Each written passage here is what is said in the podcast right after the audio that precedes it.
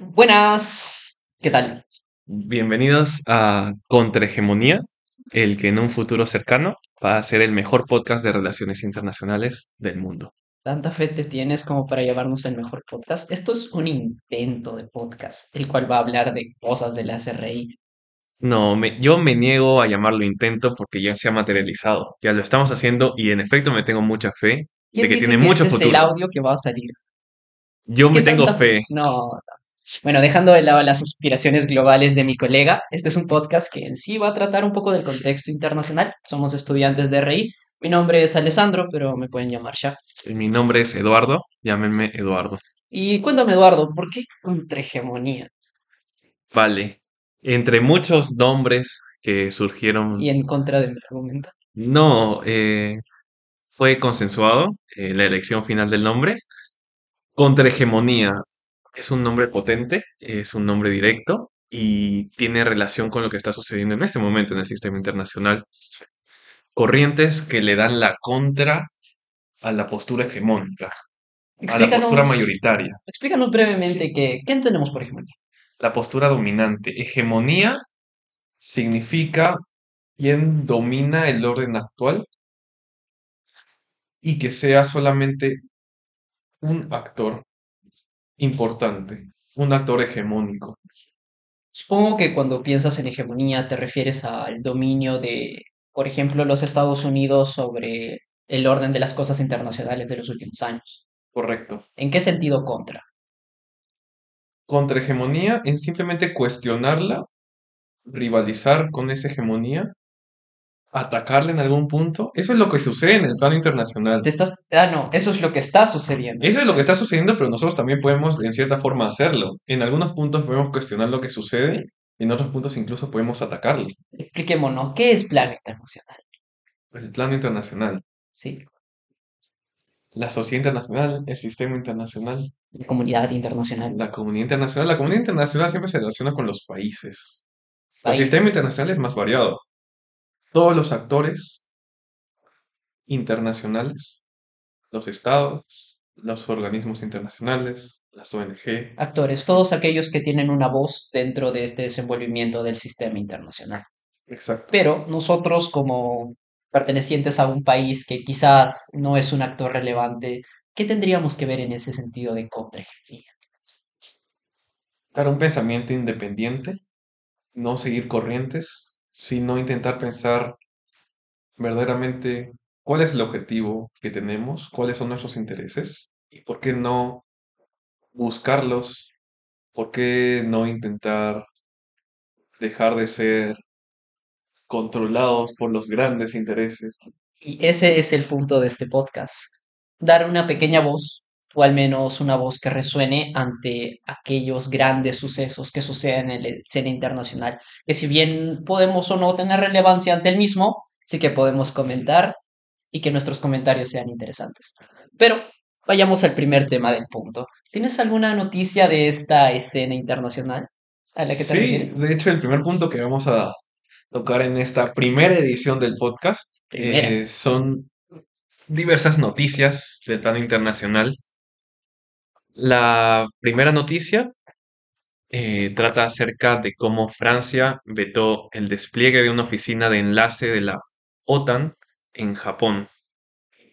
Eh, en contexto, Francia es uno de los países más relevantes de Europa, uno de los que mejor desarrollo tiene, uno de los que comanda las guías de la Unión Europea, pero también es una de las voces principales dentro de la OTAN, que es... ¿Qué es la OTAN, compañero? ¿Quieres que te diga qué significa? La- bueno, la OTAN es la Asociación del Tratado del Atlántico Norte. Es una alianza militar. ¿Qué tendría que ver la OTAN con Japón? ¿Qué tiene que ver la OTAN con Japón? La OTAN condiciona a sus miembros a que en caso uno de ellos sea atacado, es decir, militarmente, los demás tengan que asistirlo en contra de este agresor. Solo eso. El pertenecer a la OTAN es una alianza militar. Sí, ¿Japón pertenece a la OTAN? no. ¿Y qué tiene que ver la OTAN con Japón? En el contexto actual, la OTAN ha cambiado su rumbo, porque la OTAN en un principio, en el contexto de la Guerra Fría, servía para hacerle una contra para, para que la balanza esté entre el mundo occidental con la OTAN y el bloque soviético con el Pacto de Varsovia. Cayó la Unión Soviética, cayó el Pacto de Varsovia, quedó solamente la OTAN y aún así se ha seguido expandiendo. Al inicio se expandió al este de Europa. Ok, eso incomoda a Rusia. Pero ahora, ante la perspectiva de una nueva potencia mundial, o mejor dicho, ante lo que puede hacer esta potencia mundial, porque China ya es una potencia mundial ubicada en el Asia Pacífico, es que la OTAN está intentando entrar en este terreno. O sea que la, el despliegue de una oficina en la zona atlántica, que sería de Japón, sería una forma en la que la OTAN amplía sus horizontes para frenar a esta nueva potencia emergente. Exacto. ¿Y por qué Francia vetaría esta ambición? Buena pregunta. Mira, acá te tengo la noticia completa. Ok, Francia bloqueó la nueva iniciativa anglosajona de Estados Unidos y Reino Unido de sumar una oficina de enlace de la OTAN en Japón. Esto no significa que Japón vaya a ser miembro, pero sí que iba a tener una oficina. Y también se hizo esta proposición a otros países del Asia Pacífico como Australia, pensando en la contención de China con el fin de ampliar la alianza militar atlántica y su área de acción. Desde el gobierno francés se han negado a esto, alegando que los artículos 5 y 6 de la organización, es decir, de la OTAN, son muy claros y hacen fuerte hincapié en el principio geográfico de la alianza sobre el Atlántico y mares interiores próximos sin que el Pacífico tenga nada que ver. pero no es como recaer solo en la visión geográfica de la misma. Eso significaría que la OTAN, si se ciñe a solo basarse en el mar Atlántico, nunca evolucionaría y nunca progresaría, pero eso es algo que ha estado haciendo durante los últimos años. Entonces es un despliegue para frenar el avance de China. La pregunta es, ¿por qué Francia pararía esto? ¿Por miedo a que sea un mal despliegue? ¿Por miedo de arruinar las relaciones con el país asiático? ¿Por darle la contra a sus opositores anglosajones? Es algo muy de principios, como que Francia se está pegando a los principios, se está pegando a las normas de la OTAN. El último punto que hice la noticia es acerca de cómo la buena relación entre Francia y China sería otro de los argumentos, aunque no ha sido explicitado por París para entender la decisión de este veto. ¿Crees que una oficina en Japón molestaría a China? Una oficina de la OTAN en Japón. Definitivamente. ¿Por qué? ¿Por qué no? Japón está al frente de China. Japón eh, es el aliado más fuerte de Occidente en el Asia-Pacífico. O bueno, uno de varios. También está Australia, también está Taiwán, aunque su posición se ha debilitado de Taiwán. Y Japón no le gusta, a Japón no le gusta el expansionismo de China, no le gusta que se eh, extienda como potencia. Entonces, que China vea al frente de sus costas una intención de extender la OTAN, sí lo sentiría como una amenaza y como una promesa de que en algún futuro, quién sabe si la OTAN ya se expandió hasta ahí, ¿por qué no podría ser miembro Japón en el futuro? Pero ya no sería la OTAN. ¿Crees que cambiarían de nombre si buscan aliados en otras partes del mundo? Claro, y el cambio de nombre sería lo de menos, porque el cambio de objetivos, el cambio de visión sería lo más importante. Entonces, ¿por qué Francia se ciñe a eso? Si sería, es básicamente decir lo mismo que, que la OTAN no progrese, porque deberíamos basarnos en lo básico, en No quiere amenazar a China, Francia no quiere amenazar a China. no quiere, no quiere incomodarla en su zona, en su región. Es cierto, molestar a otro gigante en este momento del, del, del desarrollo de las cosas no es bueno, pero creo que eso es lo que nos llevaría a nuestra segunda noticia. Perfecto. Esa de Francia era la primera noticia. Claro. La segunda tiene que ver también con la OTAN Ay, la y es como, esto fue hace un par de días, como Erdogan, el presidente de Turquía, condicionó el ingreso de Suecia a la OTAN con el ingreso paralelo de Turquía a la Unión Europea. Dijo, primero demos acceso a Turquía a la Unión Europea y luego a Suecia para la OTAN. El tema acá es que al día siguiente Turquía decidió apoyar el ingreso de Suecia a la OTAN Y todo parecería indicar que Erdogan consiguió tres cosas importantes para, eh, pues, decidirse por darle el voto aprobatorio a Suecia, porque Turquía es parte de la OTAN. No es parte de la Unión Europea, pero sí de la OTAN. Hagamos esa diferencia. ¿Cuál es la mayor diferencia entre la OTAN y la Unión Europea? La Unión Europea es un proceso de integración político y económico. Tiene otros objetivos. La OTAN es, como dije, una alianza militar y pertenece a Estados Unidos, pertenece a Canadá, que no son países europeos. O sea que la OTAN es mucho más grande y de mucha mayor influencia. Bueno, son temas diferentes. Exacto, son, son orientaciones diferentes. La OTAN es mucho más práctica y va directamente al grano. Es una alianza militar, si atacas a uno de los miembros, los demás te atacan. La Unión Europea es un proceso mucho más largo que se lleva desde mediados del siglo pasado y lo que busca es la integración, liberar las barreras económicas, crear un mercado común, ¿Cuál es acercar a los países. ¿Existe una similitud entre ambas? ¿Cómo lo podrías definir? Yo lo definiría como el arraigo de Occidente hacia el Sí, o tiene mucho que ver con Occidente. Occidente. Entonces, OTAN y UE son Occidente. Sí, En la Unión Europea no está Estados Unidos porque es un proceso de integración dentro del mismo continente europeo, pero le interesa a Estados Unidos que siga funcionando así y es un aliado importante.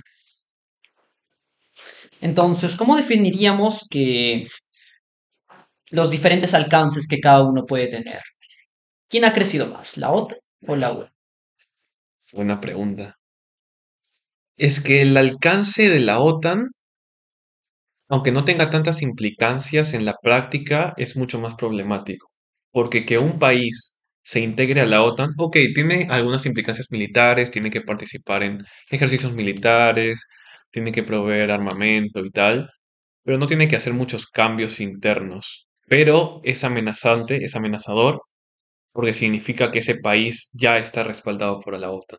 En cambio, la Unión Europea, a pesar de que no tiene un ejército propio, a pesar de que el tema militar no es el más relevante, eh, sí tiene que llevar muchos procesos internos de cambios económicos, políticos, sociales, para pertenecer. Y aquí hay un punto interesante que es relevante con la de la noticia. Turquía es parte de la OTAN, pero no es parte de la Unión Europea. ¿Por qué? Expliquemos un poco qué viene a ser Turquía en este contexto. Wow, Turquía es un actor complejo. Es un actor que juega a dos bandos. Ah, ok. Turquía es distinto del resto de Europa. Turquía, a pesar de que tiene territorio en, Tur- en Europa, también tiene territorio en Asia. Y es un país que pues ha tenido su origen en Asia. Entonces siempre ha representado un problema para Europa desde el expansionismo del Imperio Otomano. Es el sucesor del Imperio Otomano. Exacto. Y representa un problema para Europa. No lo ven como un país europeo, no lo sienten cercano, no se sienten, no lo sienten igual a ellos. Son musulmanes, son más asiáticos que europeos, tienen otras costumbres y no son considerados occidente, no son occidente. Y aún así, Turquía es parte de la OTAN, Sí, que definimos como el ala militar de Occidente. exacto. Y aún así, Turquía tiene in- incitaciones, deseos de unirse a la Unión Europea. Hablemos de ese tema. ¿Por qué crees que Turquía no se ha unido a la Unión Europea? Yo voy a referirme a lo que acabo de decir, a los vínculos culturales históricos, que el resto de países europeos lo ven muy distante, lo ven muy diferente. No les gustaría que esté ese país tan diferente y tan problemático en una asociación con ellos, donde va a tener mucha relevancia porque es un país muy grande con mucha población. Ese es el punto, ¿no? Eh, la relevancia. Turquía es un país poderoso, es una potencia emergente, tiene un gran ejército, tiene una economía relativamente estable. La pregunta es, este proceso que mencionaste, que es de la Unión Europea, que es mucho más largo, ¿crees que es posible adaptárselo a Turquía? ¿O sería Turquía quien influyera en este proceso? A ver, el proceso ya está. Si quieres ser candidato siquiera a la Unión Europea, tienes que cumplir con ciertos requisitos. Y si quieres ya ser país miembro, tienes que cumplir con muchos más. Y sería complicado para Turquía, yo creo que por su visión distinta a la de Occidente, a la de los valores occidentales como la democracia o la libertad de expresión, ahí sería complicado para ellos. Pero si quisieran, podrían unirse. Pero la intención de Turquía de unirse a la Unión Europea ya es una constante que hemos visto durante muchos años. Entonces, hablemos de la otra parte. ¿Por qué la Unión Europea no quisiera añadir a sus filas a un país tan poderoso y tan influyente como Turquía? ¿Por qué no? ¿Por qué no? Bueno, yo ya di un argumento, que es, son muy Bueno, los diferentes diferentes. ¿Qué y tal teniendo un el, poder de voto, el balance de poder? Claro, Dentro de la Unión Europea, si lo diseccionamos, ¿cuáles son los países que tendrían más poder? Alemania y Francia. sí. ¿Qué tan comparable es Turquía con Alemania y Francia en términos de poder? Por países separados. Mm. Francia y Alemania ganan mucho al actuar juntos desde hace tantas décadas y ser las cabezas de la Unión Europea. Si fueran actores independientes, como Turquía, separados sin pertenecer a ninguno de esos procesos, yo creo que no habría muchas diferencias. Serían equiparables. Bastante equiparable. Entonces, Turquía sería como otra tercera cabeza de la Unión Europea. Una que impone ideas o sus propios ideales que hemos acordado que no están del todo alineados con la Unión Europea. Sí, Entonces, la anexión de Turquía a la Unión Europea sería menos beneficiosa de lo que se podría considerar. sería problemática, Pero aún así están jugando un rol al intentar unirse a la Unión Europea, incluso condicionando el ingreso de miembros a la OTAN, Sí. como puede ser Suecia. Y ahí está el rol problemático de Turquía, porque sabe lo que vale. Ya está en la OTAN, para el ingreso de Finlandia puso sus condiciones y al final le dejó pasar. Y ahora para el ingreso de Suecia también puso sus condiciones. Entonces, imagina la posición de Turquía de tener a toda la Europa pidiéndote por favor que dejes pasar a un país y tú al final eres el que decide. Entonces, darle su ingreso a la Unión Europea es darle más relevancia al momento de dirigir los caminos que toma la Unión Europea, la cual Sí, ya tiene ser. algunos problemas internos, o Sí, puede ser Polonia, sí, ese puede ser Hungría, un punto de vista. pero Polonia y Hungría no son países tan relevantes como podría ser Turquía. Lo que nos lleva al siguiente punto, que Vale. vendría a ser... ¿Cuál es la tercera noticia del día? Antes de la tercera noticia, concluir con la segunda noticia. A ver, ¿Por qué es que Erdogan, el presidente de Turquía, cambió de opinión? Porque él había dicho, dejen pasar a la, a Turquía a la Unión Europea y luego yo dejo pasar a Suecia a la OTAN. Pero al día siguiente dijo que iba a apoyar el ingreso de Suecia a la OTAN. Entonces, se supone que consiguió varias cosas Erdogan. Primero, que se aborde cuanto antes el tratamiento para el ingreso de Turquía a la Unión Europea. Suecia se habría comprometido a impulsar y votar a favor de cualquier posible ingreso de Turquía al bloque europeo. Ese es un punto. El segundo punto, la modificación de la ley antiterrorista sueca, lo que podría llevar a la entrega por parte de Suecia de cabecillas kurdos exiliados en el país a las autoridades turcas. Sabemos que Turquía tiene un conflicto con los kurdos y esa fue también la condición que cumplió Finlandia para ingresar a la OTAN. Y el tercer punto sería adquisición más rápida de aviones de Estados Unidos, que bueno, es el punto menos relevante. Ahora, la tercera noticia del día de hoy es acerca de la cumbre de la OTAN en Vilnius, la capital de Lituania, y de cómo Zelensky asistió y calificó de ridículo, Ridículo. ridículo que la. OTAN no haya fijado un plazo para el ingreso de Ucrania al bloque atlántico. Y aquí convergen nuestros caminos. Sí, ¿Por qué si la OTAN, que es mucho más simple que los países se unan ya que es un riesgo militar, no incluiría a Ucrania, que es uno de los países que en teoría más necesita o más necesitaría dicho apoyo militar y sería una oportunidad bastante eficiente de para que Occidente demuestre que la OTAN funciona, ¿no? ¿Por qué crees que pasa esto? es muy complicado. Es decir, al inicio o antes del conflicto actual de Rusia con Ucrania, ya había un acercamiento tanto de la Unión Europea como de la OTAN hacia Ucrania, ya había insinuaciones y aún estallando la guerra y complicándose la situación interna de Ucrania, la Unión Europea y la OTAN siguieron acercándose a Ucrania. Por eso definitivamente ha sido un gran impacto para Zelensky ahora ofrecerse, mandar su solicitud de ingreso y que la hayan rechazado. ¿Y por qué? ¿Por qué? ¿Por qué pediría ser parte de la OTAN sabiendo que básicamente los de la OTAN no quisieran involucrarse directamente en la guerra ruso-ucraniana, sino es más que nada un apoyo constante para evitar el avance ruso? ¿Crees que Ucrania en algún momento de la guerra va a ser abandonada por Occidente si los mismos no ven factible el hecho de continuar la guerra? Wow, ya, bastantes preguntas. Del inicio, ¿el apoyo directo o no o indirecto de la OTAN a Ucrania? Desde que ha empezado el conflicto, los países de la OTAN han estado enviando armamento, han em, estado apoyando económicamente a Ucrania y también ayuda de inteligencia y citación, etcétera, etcétera. Entonces, es un apoyo bastante directo. em, Pero sí, ya es un apoyo bastante directo porque el mismo presidente ucraniano diría que le están dando la espalda con dicha anexión.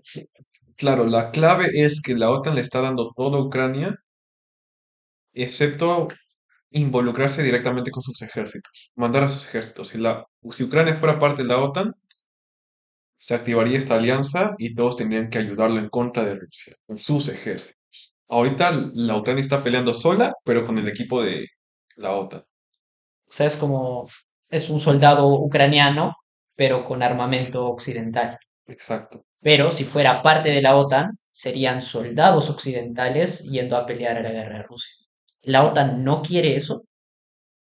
¿Por qué frenar tan impulsivamente el avance de Rusia, pero no hacerlo de manera en la que ellos tomen las decisiones? Bueno, sí, es complicado. Como dije antes, son muchas preguntas. La OTAN da bastante apoyo a Ucrania. Sí. Ahora, lo que han dicho es que van a proceder o van a analizar la solicitud cuando acabe la guerra. ¿Y de qué le sirve a Ucrania anexarse cuando acabe la guerra? No sabemos cuál es ese final de la guerra. Estamos suponiendo que va a ser si Ucrania gana. Imagina, eh, a Ucrania lo destrozan. La OTAN aún querría que fuera parte de ellos. La OTAN no pierde nada porque no es como la Unión Europea que necesita un aporte económico, pero claro, ya está el daño hecho. ¿Cuáles son las condiciones que pondría Rusia una vez que Ucrania perdió la guerra? Eso no lo sabemos. en el supuesto de que Ucrania gane. Igual, no les sirve de nada. Ellos lo que necesitarían sería una anexión ahora para poder continuar con la guerra. Una acción rápida y decisiva. ¿Y a Ucrania le sirve el hecho de pertenecer a la OTAN? O sea, ya tiene todos sus recursos a la mano. En este momento, Ajá. Bueno, no, no todos. claro, no le, le sería mucho más decisivo. Imagina los, todos los ejércitos de Europa y Estados Unidos yendo a Ucrania a pelear contra Rusia. Pero eso asustaría a Rusia. Exacto. ¿Y eso es bueno? ¿Malo? Claro, ahí está el tema. ¿Es por eso que no lo han aceptado? Prefieren ¿No quieren aceptar mantenerse a en esta Rusia? indecisión continua. ¿Cuál es la salida de esta guerra? E- El hecho de que la OTAN acepte a Ucrania no sería una salida más rápida, si bien costaría más vidas. ¿Qué prefieres? ¿Mucho tiempo sin una salida o una salida rápida a base de muchas muertes? O sea, pero mucho tiempo. Imagina, mucho tiempo sin una salida. Al menos 5, 6, 7 años de indecisión política, diplomática y militar. O 5 meses de eficacia de Occidente, si es que es lo que es. Y aún así los escenarios son demasiado variables. Tú me estás diciendo, van a ser más muertes porque van a participar más ejércitos de la OTAN y van a haber más bajas tanto para Rusia como para los aliados, pero también está la posibilidad de que Putin se asuste y decida jugar una última carta Las armas, destructiva las armas nucleares. para todos. Pero eso es más que nada una última carta. Creo que eso es lo que evita la anexión de Ucrania hacia la OTAN. Es ponerle un ultimátum a la cabeza de Putin. Y hasta entonces los países occidentales pueden seguir ejerciendo presión sin el miedo de las bombas nucleares. Y siempre va a estar igual el miedo, la sensación de que pueden ser usadas. Pero dejémoslo de lado. Obviamente, la OTAN no quiere que Ucrania se una a sus filas hasta que resuelva su conflicto bélico. Pero centrémonos un poco más en la guerra entre Ucrania y Rusia. ¿Existe alguna salida diplomática a la misma? Salida diplomática. Se Sí, sienten a conversar y que se logre la paz. Yo diría que mediante es conversación. improbable. En este Improbable. momento, en el corto plazo. Improbable no sabes que muchos imposible. están mirando con un odio horrible a que digas eso, ¿verdad? ¿Por qué no la salida diplomática, aquella que nos ha llevado a construir el mundo que hoy A todos nos conocemos? encantaría la salida diplomática. Es, Y es la utopía. Es perfección. Es no es perfección, es una salida menos agresiva. la salida, la mejor salida. Sería Bueno, una sí, diplomática. claro que sí, Nadie quiere destrucción de una parte ni de la otra. pero tú dices que es improbable. Sí. ¿Por qué? Porque para que haya una salida diplomática, se supone que están negociando los dos países y deciden algo que, bueno, no es que los va a beneficiar a los dos, pero están cómodos con los resultados. Rusia y Ucrania no, no coinciden sus posturas. Rusia quiere mantener los territorios que ha conquistado y Ucrania dice que son suyos y que no hay una solución a la guerra en la que no mantienen esos territorios. Y Rusia tampoco quiere una solución a la guerra donde pierden lo que han conquistado. O sea Entonces que, ahí está en la encrucijada de la cual no se sale. o sea que una, ahorita hay un dilema territorial que la diplomacia no podría solucionar.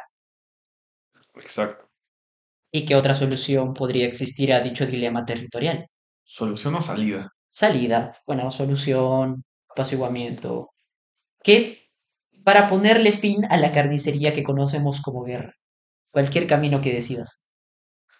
¿Crees que existe algún camino Sigo pensando en la acción decisiva, pero desastrosa, de la OTAN? de las armas nucleares de Rusia. Así está acabando con el problema. Pero por parte de Rusia. Sí, Pero yo opino que el uso de armas nucleares es, es un perder-perder. Porque si bien lograrías tus intereses, básicamente destruirías tu imagen a nivel internacional. exacto. Rusia quedaría aislada del mundo por el hecho de haber usado armas nucleares. ¿Crees que hubiera una respuesta al uso de armas nucleares? ¿Con armas nucleares? Bueno, si lo primero ya era un perder-perder, imagínate la respuesta del otro bando con más armas nucleares, sería el apocalipsis. perder, super perder. Pero nadie quiere eso. Nadie quiere eso, ni en el peor de las situaciones. Pero aún existe la posibilidad de que Rusia use, ya que puede usarlo como primero. Ucrania no tiene esa posibilidad. Exacto, está latente esa posibilidad de Rusia. O sea que estás diciéndome que la- hay una salida más próxima de uso de armas nucleares que de diplomacia en este momento. Ok, ¿quieres que te diga cuál es más probable? Sí. Wow. ¿Qué es más probable? ¿Una solución diplomática, pacífica de armas de la guerra entre Rusia y Ucrania? ¿O que hayan armas nucleares involucradas? Más probablemente del lado de Rusia, Sí, ¿no? sí. Bueno, obviamente del lado de Rusia. Claro, ¿Qué es más probable? ¿quieres que lo diga? Sí. Necesito que lo digas. Y mi audiencia también lo necesita. Las armas nucleares. ¿Tanto así? Yo lo creo. ¿Tú no crees eso? Yo creo que ambos son bastante lejanos, pero es que no se me ocurren más caminos. Ah, Hay, hay, hay muchos más temas de los que deberíamos hablar. Por ejemplo, ¿cuáles son los intereses de Rusia respecto a la guerra? ¿Por qué Rusia inició esta guerra? Eso es muy profundo. Sí. Eso es muy profundo. Los factores históricos, culturales, sociales, políticos, económicos. ¿Por qué Rusia inicia la invasión? ¿Por qué ataca a Ucrania desde Crimea en 2014? Si Ucrania era su aliado, ¿por qué lo ataca? ¿Qué, qué tan aliado tú crees que era Ucrania de Rusia? Es decir, cae la Unión A Soviética, se desintegra en muchas repúblicas, una de ellas es Rusia, la otra es Ucrania. Ucrania. En ese proceso entre inicios de los 90 y el año 2014, ¿tú cómo ves la relación entre Rusia y Ucrania? A ver, hasta donde tenía entendido, el mayor aliado económico de esos momentos de Ucrania era Rusia. Pero Ru- Ucrania estaba en una situación no muy estable, que digamos, así que empezó a dar miramientos a una salida económica que beneficiara parte de sus ciudadanos con la Unión Europea, la cual le ofrecía un tratado muy ambicioso, pero el cual dejaba a Rusia totalmente de lado. Entonces, ¿qué pasa cuando uno de tus mayores aliados empieza a ver a otro y te deja de lado? Es básicamente una traición. ¿No lo crees? Pero mi pregunta es, ¿por qué Rusia inició la guerra? Aún pudo haber tenido su alianza con ¿Por qué Ucrania. inició la invasión a Crimea o la invasión ya del 2022? A ver, obviamente todo esto se remonta a la anexión de Crimea, Sí, donde, ah, bueno, tenemos que explicar que había una gran cantidad de rusoparlantes, de ruso tradicionales, y Putin se encargó durante el plazo de estos seis años en rusificar Crimea, eh, a todos sus habitantes naturales y enviando a rusos a vivir ahí. Por eso al momento de la anexión no hubo casi oposición de la misma. La pregunta es, ¿qué tan posible es que Ucrania retome Crimea? ok. Cambió bastante la discusión Sí, de los factores por los que Rusia inicia la guerra y ahora es qué tan factible es que, Ucrania retome los territorios robados. ok, los territorios robados son muchos. Primero fue Crimea en 2014 y ahora en el contexto de la invasión actual, recordemos que Rusia ha anexado de manera ilegal cuatro A ojos de la regiones. comunidad internacional, porque para ellos es totalmente legal. exacto, cuatro regiones de Ucrania. Ilegal porque nadie más que Rusia los reconoce como legales.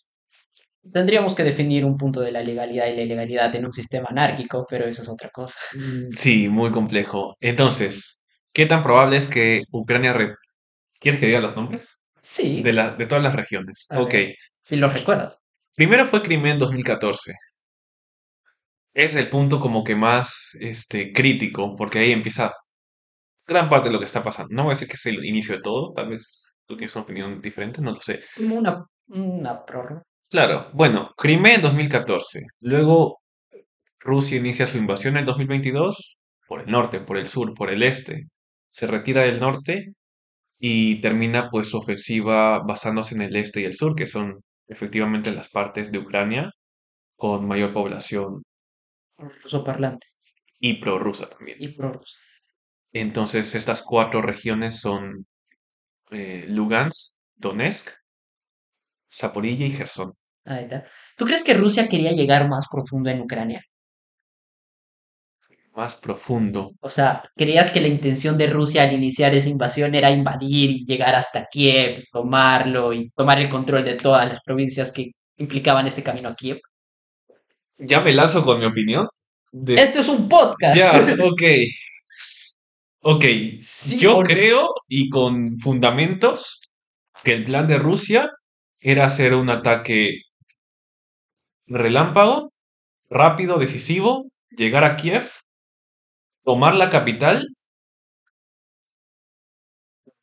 cambiar a un gobierno pro ruso y que se acabaran las discusiones de que Ucrania se podía unir a la Unión Europea, de que se podía unir a la OTAN. Pero Era una operación rápida. total. No es anexión. Es, es Yo no creo que fuera puro. ¿Tú crees que eso es factible en nuestra época? Yo no creo, mira, a ver, primero que no sería una anexión. Rusia no querría hacer que Ucrania fuera parte de Rusia. Simplemente querían sacar ese gobierno y que volvieran a ser aliados suyos. No hay mejores maneras de hacer eso que enviar a todo tu ejército de corrido para que los ojos de todo el mundo estén sobre ti. Y ahí está el segundo punto, que tú dijiste, ¿eso es factible hoy en día? La realidad es de que, en mi opinión, y ya nos estamos lanzando acá con las opiniones personales. Ya pasó. No quería Este que es eso pasara. podcast. No quería que eso pasara en, No, no, es nuestro día. podcast. Pero ya, me lanzo con todo. Yo creo que Putin piensa de una manera diferente. Piensa de una manera... Ve las cosas diferente y por algo es que ha realizado una operación así, de atacar a un país, invadirlo, porque sí, invocando a pensamientos del pasado históricos culturales, como si se tratara de la situación del sistema internacional del siglo XIX o algo así. Entonces, es posible porque ya pasó. Debería ser así, ¿no? Porque todos pensaban que vivíamos en una era diferente, donde los conflictos y problemas se solucionaban de una manera distinta. Vivimos en una era diferente. Eso es Obviamente todas las eras son diferentes. Pero lo que ha marcado a la historia de la humanidad durante dos mil años de historia siempre ha sido conflicto y más conflicto. Que hayamos tenido una relativa paz durante los últimos 30 años de la hegemonía norteamericana implica que esta paz iba a ser hasta el final de nuestras décadas. Eso era lo que todos querían. Infería que nunca más iba a haber conflicto. Y ese es el punto, ¿no lo crees? De contrahegemonía. Estamos viendo algo que quizás muchos de nosotros consideramos como algo atroz, pero que en otras décadas era algo normal.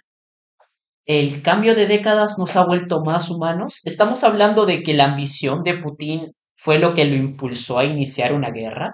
¿Eso puede mantener una guerra, la ambición de una persona? ¿Qué tanta responsabilidad es de Rusia y qué tanta responsabilidad es de Occidente? Acá puedes, no lo sé, explicar qué fue ese periodo donde Occidente, no Occidente, Estados Unidos era ya, la ya potencia ni siquiera. Occidente, Estados Unidos.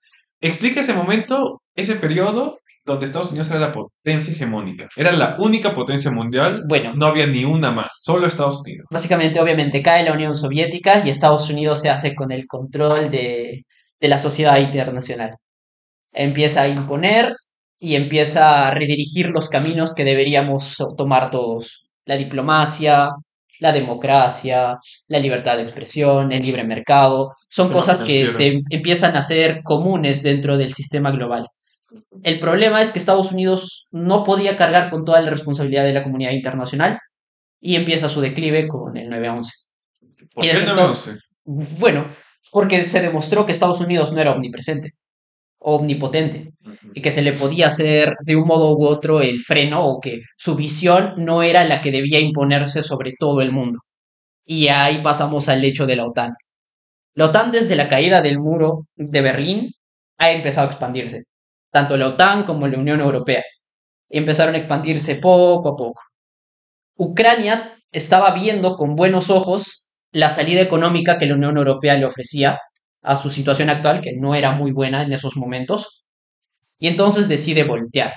Rusia intenta ser parte de las negociaciones para que Ucrania, al momento, porque Ucrania es un increíble exportador de semillas de trigo y de todas sus variantes, así que es, es una, podía haber sido una economía emergente tranquilamente. Entonces Rusia tiene miedo de perder un aliado.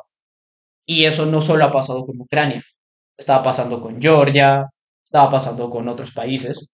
¿Algún ejemplo que se te ocurra? De expansión de los organismos occidentales. De la Unión Europea y la OTAN. Claro, Polonia, los países, los, el, los países del el este de B4, Europa, de incluso los Balcanes. claro, países que antes eran aliados de Rusia, o bueno, ex países de la Unión Soviética, empiezan a mirarse hacia Occidente. Pero Rusia no quiere mirar hacia Occidente, porque sería denotar que ha perdido fuerza. Entonces, poco a poco empezó a sentir una presión económica dentro de un sistema que, como bien lo dijimos, había sido creado por Estados Unidos. ¿Y qué puedes hacer en ese momento? ¿Seguir intentando negociar con aquellos que dominan el sistema? Porque básicamente la guerra para Rusia ha significado un costo económico bastante grande. El hecho de anexar Ucrania o de intentar anexarlo le ha costado muertes de soldados, ha demostrado su ineficiencia militar hasta cierto punto y el costo económico que le ha impuesto Occidente es básicamente irrecuperable en los próximos años. Entonces, ¿cuál es el punto de que Rusia siga sosteniendo esta guerra hasta el día de hoy? ¿Solo se basa en la ambición de un hombre? ¿O hay más carga detrás de ello? Se está defendiendo Rusia. Se está defendiendo, Es una postura es que Rusia se defiende se de está expansión de defendiendo de la expansión de Occidente. Yo creo que ese es otro factor a tomar. Porque si bien lo podemos desde el punto de vista de que Rusia es quien inició la guerra, la pregunta es, ¿Rusia tenía intenciones de iniciar la guerra sabiendo que ganaría algo con ella? ¿O fue obligado a hacerlo? En esa obligación te refieres a que no le quedó de otra. Exacto. Se sintió atacado, Por vio su seguridad en peligro crítico y Su no le quedó otra que defenderse, Es como que te estuvieran enjaulando. ¿Qué, haces si te empiezan a enjaular por varios puntos? Por un lado está la, el creciente poder de Occidente sobre aquellos países que eran de tu influencia y por el otro la expansión de China como una potencia que obviamente se va a comer a todos, se va a comer a todos los países que estaban a su alrededor y Rusia que está al lado. ¿Qué Rusia? ¿Qué podía hacer Rusia en ese momento? Quedarse callado, cerrarse sus fronteras y decir, bueno, hasta aquí llegué. O, Una cuestión, dime, para Rusia no estaba entonces la posibilidad de quedar relegada a un segundo plano, a ser una potencia de segundo nivel. exacto. Entonces ahí entra el tema del orgullo, de no querer reconocer que es posible que quedes relegado y querer seguir peleando a pesar de que siempre Rusia es cierto que ha sido una potencia, pero siempre le ha faltado para mantenerse. Siempre le ha faltado. Ese es un punto claro. Ha perdido tanto y ha perdido continuamente. Ahora, la pregunta es, ¿la ambición de Rusia lo obligó a no querer retroceder? Y dicha ambición es lo que continúa con su Ambición mérito de de la guerra, Ambición de querer seguir siendo potencia. de querer seguir siendo un actor relevante dentro de la comunidad internacional. Esa es su ambición, que sería más como orgullo, de no querer aceptar las cosas como están pareciendo que van a terminar. y ese es otro punto por el cual no acaba la guerra. Ya tenemos el primero, que es lo de territorial. Ajá, territorial. Y dos sería la visión de Rusia para con el mundo. Sí, Eso refuerza el uso de armas nucleares, el uso de una salida política. ¿Tú crees que si Occidente llega a presionar a Rusia de tal modo, Rusia se dignaría a hablar o apretar un botón? ¿Cómo? Si Occidente, Si Occidente, mediante la guerra de Ucrania, empiezan a ahorcar a Rusia a un punto en el que no pueda defenderse militarmente hablando, ¿qué sería más probable? Si la que Rusia de las armas nucleares o las Si más allá de una solución que podamos ver, Rusia, ¿cómo respondería? ajá, Y acá es importante tener en cuenta el fuerte vínculo entre lo que es Rusia y lo que es Vladimir Putin. Explícalo. Porque Vladimir Putin está en el poder en Rusia desde... Ha estado todo el siglo XXI, 20 años, sí. Claro, con una fase de tiempo que no, pero sí. que no, entre comillas, porque Bueno, estando. era parte del Kremlin, claro está. Claro, ha sido presidente la mayor parte del siglo XXI y esos cuatro años que no fue presidente él, sino Medvedev, él era primer ministro o, o vicepresidente, me parece. Entonces sí o sí estaba en el gobierno. Ya, El tema es que Putin ha estado gobernando Rusia de una u otra forma los últimos 25 años. Entonces, entender a Rusia es entender a Putin. Rusia ¿Cómo va a es actuar? Putin. Rusia es Putin. Hace mucho que sí, Sí. sí. Uf. Entender qué es lo que va a hacer Rusia es qué va a hacer Putin. Acá no hay el problema de quién es la oposición en Rusia, quién es el mayor rival de Putin, el mayor rival político de Putin. No creo que exista alguno. Entonces, ¿quién le discute lo que va a hacer? ¿De quién fue la idea de la invasión? Fue de Putin. Todo lo que puede llegar a hacer Rusia es cómo va a pensar Putin. Putin ya se ve como el gobernador máximo, el zar. Entonces, El zar del 2021. exacto. Entonces, la decisión de si van a haber armas nucleares involucradas es qué tanta voluntad tiene Putin de involucrar armas. Putin es un, ha sido la mayor parte del siglo XXI un líder muy racional y que ha sabido eh, comunicarse con Occidente. Eh, eh, Pero en me, los últimos me años, estás diciendo que el uso de el no uso de armas nucleares se debe a la racionalidad de Putin? el no uso de armas nucleares se debe a la racionalidad de Putin. Yo creo que su racionalidad se materializaba en buenas relaciones. Y eso en los últimos años ha cambiado de tal manera que estamos incluso valorando el hecho de que se puedan usar armas nucleares. Y no es una paranoia de Occidente, es por acciones que ha hecho Putin como mover armas nucleares a Bielorrusia. Eso significa algo, quieras o no, Putin sabe que significa algo. Quizás es solo asustar. Pero él lo tiene en mente, sabe que existe la posibilidad y no llama locos a los occidentales por creer que puede usar las armas nucleares, sino que las menciona en su discurso y quiere que las tengamos presentes. Ya, Perdón, que las tengan presentes. tenemos que tener presente que una de las mayores fortalezas de Rusia son, es su arsenal nuclear. Exacto. Y es algo que lo tenemos que defender, pero también tenemos que tener en cuenta que las bombas nucleares son un, un recurso de última instancia. Pero entonces Putin no está dispuesto al diálogo diplomático Mm, por la postura de Rusia. yo creo que eh, la voluntad de ir a negociaciones depende de las circunstancias. Y cuando Putin sabía que tenía la ventaja, promovía las, los encuentros diplomáticos. Cuando se sentía presionado, ya no. Quizás Putin ha cambiado de lado su percepción de cómo se puede hacer diplomacia con Occidente. Es que todo ha cambiado tan rápido. Imagina, del 2019 al 2023. Son cuatro años, pero ya cambió todo. Es cierto. Hemos enfrentado cosas que nunca hemos vivido En antes. 2019 había noticias sobre un posible, una posible guerra nuclear Bueno, por estaba parte Corea de del Corea del Norte, pero y ahora no ni por siquiera aparece dentro de Corea del Norte ahora, ¿qué representa? Un, una nada al lado de Rusia. Es la amenaza rusa. Rusia. ¿Rusia aún tiene aliados en el mundo? Sí. ¿Cómo los conocemos? Los BRICS. Ah, ¿quieres hablar de los, de los BRICS? Bueno, eh, básicamente los BRICS son... serían la representación de la contrahegemonía. En efecto, Es un grupo de países emergentes, que bueno, está conformado por Brasil, Rusia, India, China, la última anexión de Sudáfrica al mismo, y con la posibilidad de muchos miembros que quieren ir a favor de dicho. Lo interesante de los BRICS es que no está ni Estados Unidos ni ningún país europeo, exacto, ni occidental. ni occidental, que es en síntesis la hegemonía. Ahora, Rusia, al ser parte de dicho grupo, tiene una salida ante la presión económica que le ha ejercido Occidente estos últimos años. Ahí es importante el valor de China como aliado de Rusia. ¿Qué tan aliado es? China se ha mantenido neutral. Bueno, todos los países del BRICS, Brasil, India, China y Sudáfrica se han mantenido neutrales, pero esa neutralidad ha sido entendida por parte de Occidente, los hegemones, como ponerse del lado de Rusia.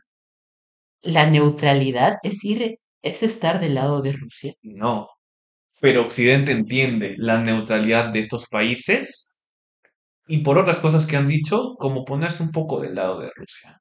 No ser tan impars. Pero eso significa que Occidente está poniendo bandos. O estás a favor de Occidente o estás en contra. ¿Dónde queda la posición neutral en todo esto? Eso es cierto. ¿Cómo sería una posición absolutamente... Es que, según la visión de Occidente, esta es una invasión ilegal. Ya, Rusia invadió ilegalmente a Ucrania, pasando por encima del derecho internacional de las Naciones Unidas. Entonces, si alguien decide mantenerse neutral frente a esto, no es que se esté poniendo del lado de Rusia, pero Occidente lo ve mal. No puedes mantenerte neutral ante una situación donde se ha roto el derecho internacional y hay un agresor y una víctima. el derecho internacional, ¿cuándo se creó?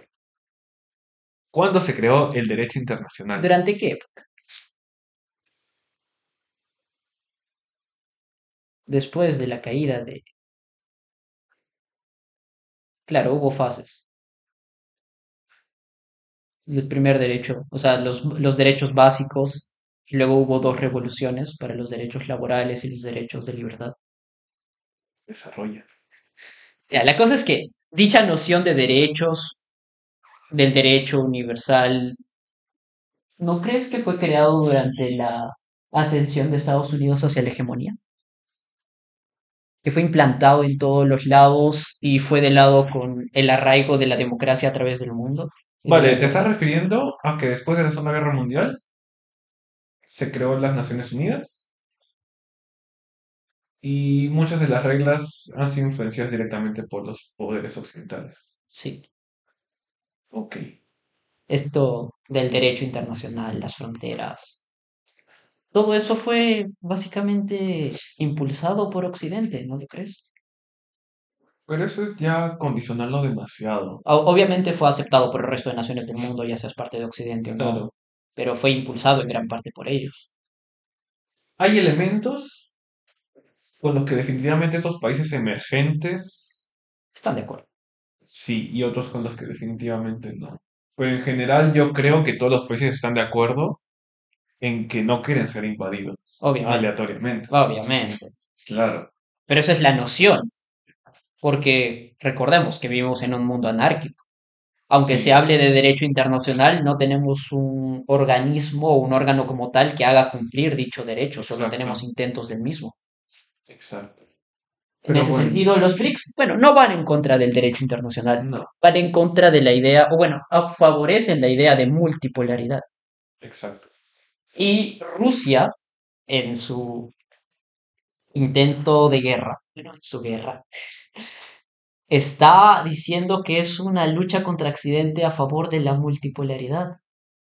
Bueno, el discurso de Rusia y de Putin sobre la multipolaridad lleva un buen tiempo, no es reciente, lleva desde más o menos los años 2000 Y fue precisamente aprovechando la debilidad de Estados Unidos, los continuos errores que cometían, intentar como darle fuerza a un discurso en el que no solo hay una potencia mundial, Estados Unidos, orden unipolar, hegemonía, sino donde hay varias potencias mundiales y hay una multipolaridad, entendiendo que Rusia en alguna forma se estaría viendo no con la capacidad de hacerle frente a Estados Unidos como pasó en la Guerra Fría, donde habían dos potencias mundiales, Estados Unidos y la Unión Soviética, bipolaridad, sino entendería que está en una posición un poco más debilitada, pero que Estados Unidos puede debilitarse después y puede ascender China y pueden ascender los poderes regionales, y mejor es hablar de multipolaridad a volver a hablar de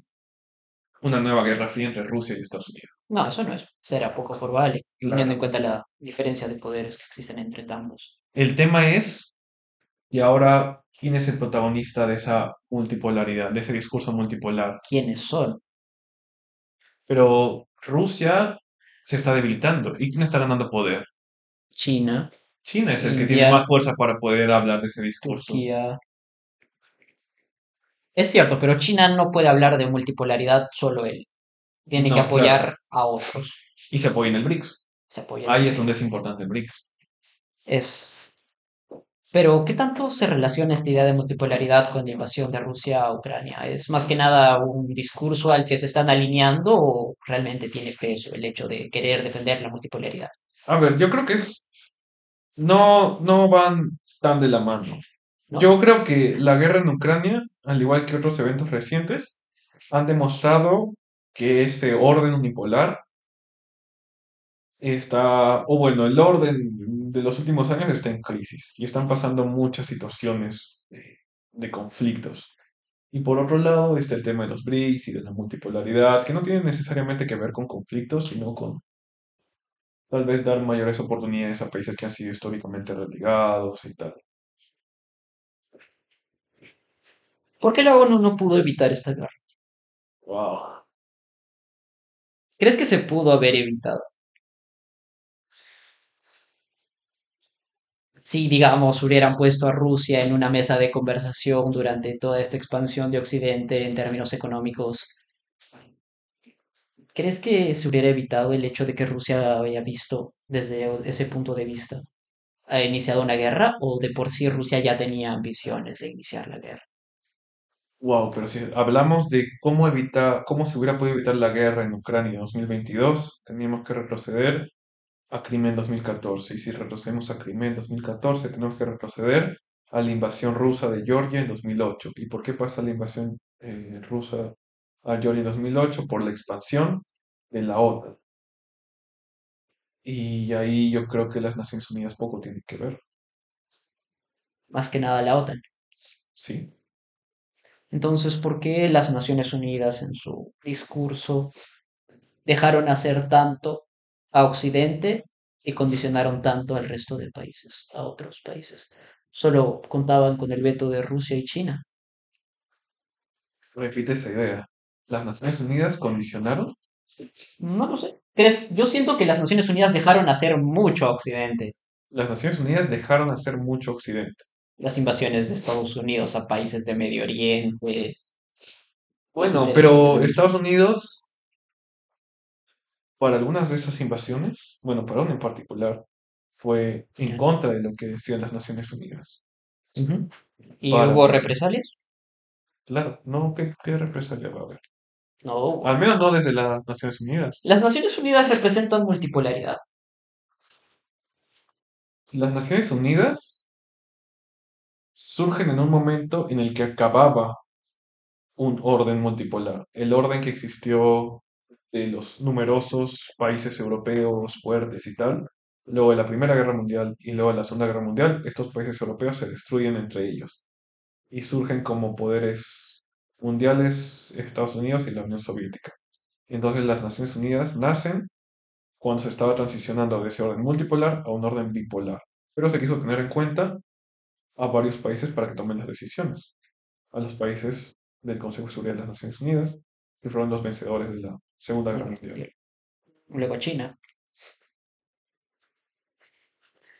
Pero la pregunta es la misma. ¿Crees que la las Naciones Unidas representan la multipolaridad o solo son un organismo que se adapta al cambio de transiciones entre que décadas. se adapta, pero es que la ONU ha probado no poder adaptarse, porque se ha mantenido durante 70 años de la misma forma, sin considerar nuevos poderes o la decadencia de otros antiguos.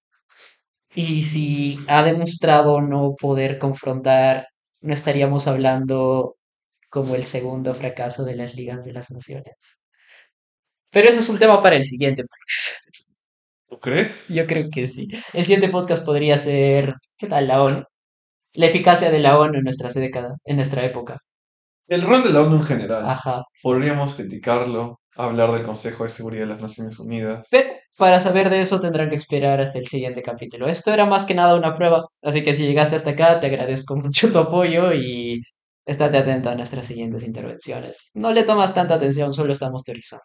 Exacto. Y mandarnos sus comentarios Si han- hemos hecho algo bien, algo mal, estaremos atentos y muchas gracias por vernos. Hasta luego. Hasta luego, contrahegemones.